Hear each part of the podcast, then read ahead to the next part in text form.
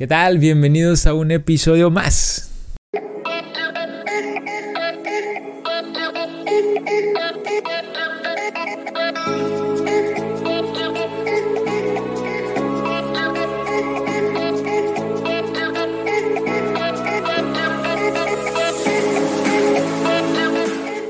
de tu podcast Inspiradores de Sonrisas, tu podcast de odontología.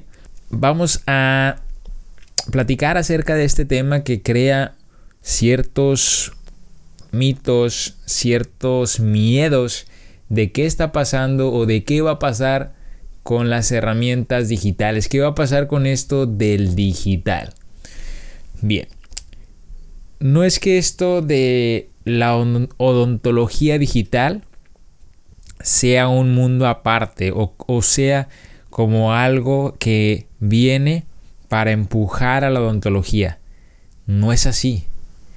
La odontología digital, recordemos que son herramientas, ¿ok?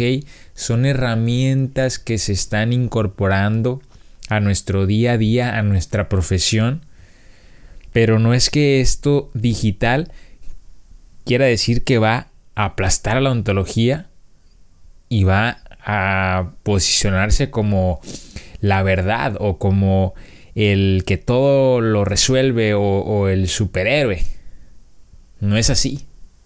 Solo son herramientas digitales que han llegado, que se están incorporando, que están buenísimas, pero han incorporado a la profesión, a nuestra odontología. ¿Para qué?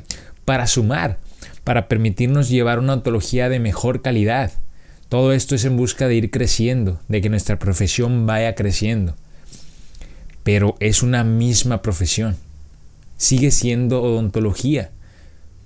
No podemos desplazar o no podemos dividir a decir, ah, ¿sabes qué?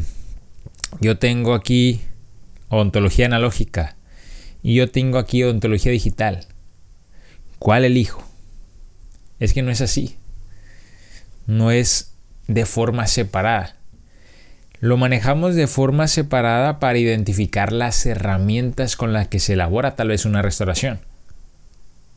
Pero no es que sea un mundo separado.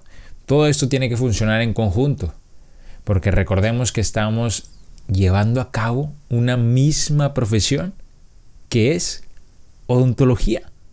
Es odontología. No es digital, no es analógica, es simplemente odontología. Así que tenemos que aprovechar herramientas analógicas, herramientas digitales para llevar a cabo una mejor odontología. No hay más.